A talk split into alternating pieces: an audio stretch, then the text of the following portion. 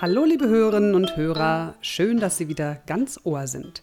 Das ist das 68. Abenteuer Motivation, der Podcast von und mit Nicola Fritze.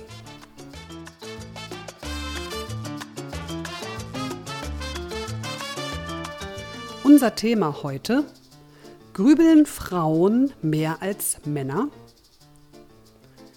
Das Thema haben wir einigen Hörerinnen zu verdanken, die mein Buch Raus aus der Grübelfalle gelesen haben.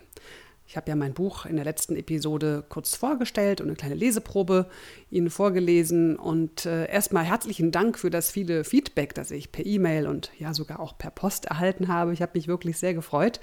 Und bei den Feedbacks waren auch äh, einige Fragen dabei. Und äh, zwei Fragen fand ich besonders spannend. Nämlich die Frage, ist es nicht so, dass Frauen mehr grübeln als Männer? Ist das Thema Grübeln nicht so ein typisches Frauenthema? Und eine andere Frage, die ich auch sehr klug fand, die hat die Michaela gestellt. Schöne Grüße, Michaela. Ähm, sie hat nämlich gefragt, warum grübeln wir überhaupt? Wie kann das überhaupt sein? Denn so richtig toll ist das ja eigentlich nicht mit dem Grübeln. Könnten wir es nicht einfach lassen? Ja, fangen wir doch direkt damit mal an. Warum grübeln wir überhaupt? Zunächst kann man sagen, dass die vernetzte Organisation des Gehirns ohnehin schon dazu verführt, zu grübeln. Also unser Gehirn arbeitet ja nicht nur vernetzt, sondern auch assoziativ. Und außerdem sind Gedanken immer auch mit Emotionen verbunden. Und was bedeutet das? Der Gedanke an ein bestimmtes Thema löst ein bestimmtes Gefühl aus. Und darüber hinaus assoziieren wir damit wiederum neue Gedanken, die vielleicht einen ganz anderen Bereich treffen. Ein Beispiel. Ähm, jemand denkt an seinen bevorstehenden Urlaub in Asien, hat ein angenehmes Gefühl. Und dann denkt er an die empfohlenen Schutzimpfungen. Er denkt an den Arzt. Bei Arzt denkt er an seinen Nachbarn, der auch Arzt ist. Und der sich mit seinem Auto im Carport immer so breit macht, dass er kaum noch Platz hat. Ach ja, das Auto, ja, das muss ja auch dringend mal wieder gewaschen werden und so weiter und so weiter. Das ist nun kein Grübeln, sondern quasi normales Denken. Also von einem Thema zum nächsten springen wir mit unseren Gedanken aufgrund der Assoziationen. Beim Grübeln drehen wir uns mit unseren Gedanken im Kreis. Wir wälzen Probleme, anstatt Lösungen zu entwickeln. Wir, wir ärgern uns, wir haben schlechte Gefühle dabei. Ich werde in Interviews sehr gerne gefragt, ob wir heutzutage eigentlich mehr grübeln als noch vor 100 Jahren. Ich weiß es ja nicht so genau, so alt bin ich ja noch nicht. Und das hängt sicher auch sehr vom individuellen Empfinden ab. Aber eins ist auf jeden Fall sicher, Unsere Gesellschaft hat sich in den letzten 100 Jahren sehr verändert. Und möglicherweise begünstigen einige dieser Veränderungen auch das Grübeln. Zum Beispiel haben wir eine andere Selbstwahrnehmung und neigen heute sehr zur Nabelschau. Jedes kleinste Gefühl wird analysiert und jedes Wort auf die Waage gelegt. Ja, warum fühle ich mich jetzt nur gerade so? Und das muss doch einen Grund haben. Warum, warum, warum? Diese Frage ist wenig hilfreich. Besser wäre es, sich zu fragen, was man tun kann, damit man sich wieder anders fühlt. Was sich in den letzten, was sich in den letzten 100 Jahren auf jeden Fall sehr verändert hat, ist die Menge an Informationen, die uns umgeben und natürlich auch die Menge an Möglichkeiten in unserem Leben. Und viele Möglichkeiten heißt auch wieder viele Entscheidungen treffen. Will die Frau Karriere oder Kinder oder geht dann vielleicht doch beides? Und wenn ja, wie? Welches Müsli kaufe ich? Denn es gibt mittlerweile ja, ich weiß nicht wie viele Sorten. Wo will ich Urlaub machen? Welches äh, Handy will ich? Welchen Telefontarif schließe ich ab? Diese Fragen stellte sich vor 100 Jahren sicherlich kaum einer. Da stellte man sich noch andere Fragen, aber vielleicht auch tatsächlich weniger Fragen. Und Weniger Entscheidungen waren damals vielleicht vonnöten. Ja, Entscheidungen führen häufig auch zu Unsicherheiten. Das ist das Problem an der Geschichte. Ist das wirklich die beste Entscheidung? Und manchmal führt die Grübelei über Entscheidungen auch dazu, dass wir uns nicht entscheiden, gar nicht entscheiden, weil wir uns einfach überfordert fühlen. Ja, und weiteres interessantes Thema, unsere Werte. Unsere Werte haben sich auch verändert. Wenn jemand sich seiner Werte nicht bewusst ist, fehlt ihm die Orientierung im Leben. Man zweifelt an sich, man zweifelt an seinen Entscheidungen, man weiß nicht, was ist wirklich das Beste, was ist das Wichtigste. Letztendlich führt auch ein hohes Anspruchsdenken, hohe Erwartungen und bestimmte Vorstellungen, wie ein glückliches Leben heute auszusehen hat, zu sehr unschönen Grübeleien. Besonders dann, wenn man sich auch ständig mit anderen vergleicht. Das tun wir Frauen, glaube ich, auch sehr gerne. Äh, aber ich glaube, die Männer auch. Also, warum kann der sich so ein dickes Auto leisten und ich nicht? Oder wieso sind ihre Kinder so gut in der Schule und meine nicht? Oder was auch immer. Also, vergleichen, messen mit anderen führt auch zum Grübeln. Ja, und last but not least geben uns die Medien auch in gewisser Weise vor, wie ein gutes, ein richtiges Leben heutzutage auszusehen hat wie viel man wiegen darf, wie man auch mit 40 noch wie 20 aussieht und wie das Familienglück und das Liebesglück auf Dauer funktioniert. Aber wenn es dann bei mir nicht so ist, was ist denn dann? Tja, dann fängt man doch schon mal an zu grübeln. Woran denn das liegt und warum man denn so wenig Glück hat im Leben und überhaupt. Menschen, die viel grübeln, geben auch Kleinigkeiten meistens eine große Bedeutung und haben den Fokus sehr oft auf Probleme und Problemsignale gerichtet, statt auf Lösungsmöglichkeiten. Eins sollten wir uns aber immer wieder klar machen, sobald wir uns dabei ertappen, dass wir grübeln. Grübeln verschafft überhaupt keine klaren Einsichten und bietet auch keine Lösungen. Also durch Grübeln ändert sich nichts, nur durch Handeln ändert sich etwas.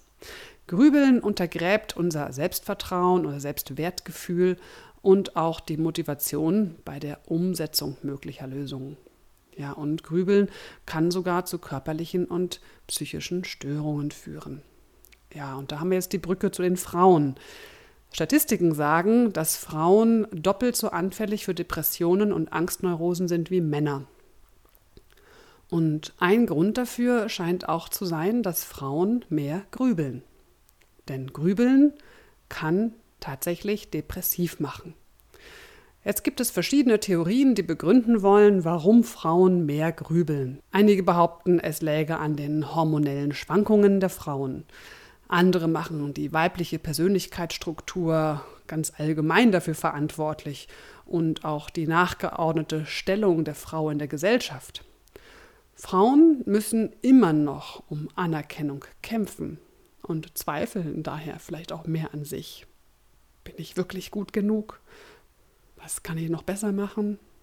Die anderen sind vielleicht doch besser als ich und sowas. Letztendlich ist es wohl so, dass sowohl die biologischen als auch die gesellschaftlichen und psychologischen Faktoren zusammenwirken. Doch gerade den gesellschaftlichen Aspekt finde ich besonders interessant. Frauen haben im Durchschnitt immer noch den Löwenanteil im Haushalt und bei der Kindererziehung und sind zudem, anders als vor 100 Jahren, auch noch meistens berufstätig. Sie wollen also alles bestmöglich unter einen Hut bringen und Frauen bekommen auch schnell mal Schuldgefühle, wenn etwas eben nicht so richtig perfekt läuft.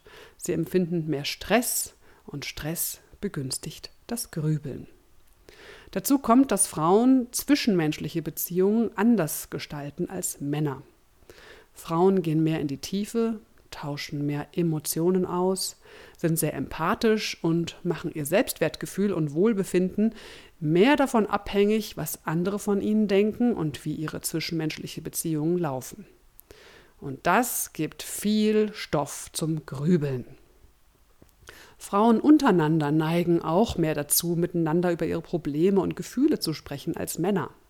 Freundinnen zum Beispiel fühlen sich dann erst so richtig nahe und verbunden, sie fühlen sich verstanden und anerkannt, wenn sie gemeinsam so ein bisschen in die Grübelfalle tappen. Besser wäre es, gemeinsam zu überlegen, wie man aus der Grübelfalle wieder rauskommt und das Problem anzupacken und zu lösen, also sprich ins Handeln zu kommen. So, zum Schluss noch ein kleines Soforthilfeprogramm, falls Sie mal in der Grübelfalle stecken sollten. Und zwar ist das eine bestimmte Atemtechnik, die ich im Yoga kennengelernt habe und die ich sehr, sehr schätzen gelernt habe. Diese Atemtechnik funktioniert hervorragend, wenn Sie gestresst sind, wenn Sie sich geistig neu ausrichten möchten, also sprich aus der Grübelfalle raus wollen, oder wenn Sie einfach mal ein bisschen frischer werden wollen im Kopf. Und zwar funktioniert die wie folgt. Sie halten sich zuerst mit dem einen Finger das linke Nasenloch zu und atmen durch das rechte Nasenloch vier Schläge, also etwa vier Sekunden, so tief wie möglich ein. Dann halten Sie die Atmung fest, schließen beide Nasenlöcher, halten die Luft vier Schläge an. Dann schließen Sie das, lassen Sie das rechte Nasenloch geschlossen, öffnen das linke Nasenloch und atmen auf acht Schläge die ganze Luft aus, bis nichts mehr drin ist in der Lunge. Dann atmen Sie mit dem linken Nasenloch, das ja noch offen ist, wieder auf vier Schläge tief ein, schließen beide Nasenlöcher, halten vier Schläge die Luft an und atmen auf das rechte Nasenloch wieder so richtig schön acht Schläge aus. Und dann wieder rechts vier einatmen, beide Nasenlöcher schließen, links acht ausatmen, links vier einatmen, beide Nasenlöcher zu, vier Schläge Luft anhalten, rechts acht Schläge ausatmen. Und das alles machen Sie mal so ein, zwei Minuten lang und spüren Sie danach mal in Ihren Körper, wie sich Ihre Atmung vertieft hat und wie sich, ja, Entspannung bereit macht. Ein sehr schönes Gefühl. Dadurch, dass Sie sich sehr auf den Atem und auch auf das Zählen konzentrieren müssen, vergessen Sie alle Grübelgedanken ganz schnell und sind, wie gesagt, danach sehr entspannt. Ja, jetzt noch ein Tipp für alle Frauen, die mich gerne mal live erleben wollen. Es kommt ja selten vor, dass ich offene Veranstaltungen anbiete, da ich doch immer firmenintern gebucht bin. Aber am 15. April findet mal wieder ein offener Workshop mit mir statt. Und zwar in Frankfurt. Es geht in diesem Workshop um Souveränität, um weibliche und männliche Kommunikationsmuster und um Statusspiele im Business. Und dieser Workshop richtet sich nur an Frauen.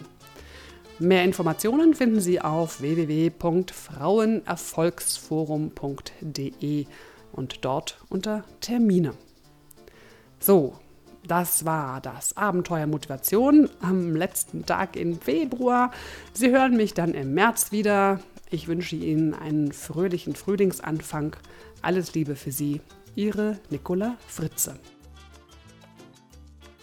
Mehr Informationen zu dieser Sendung sowie den vielen anderen Hörkanälen finden Sie auf unserem Edutainment-Portal www.dasabenteuerleben.de. Und falls Sie meinen anderen Podcast noch nicht kennen, hören Sie doch mal rein in den Fritzeblitz. Weitere Informationen finden Sie auf www.nicolafritze.de.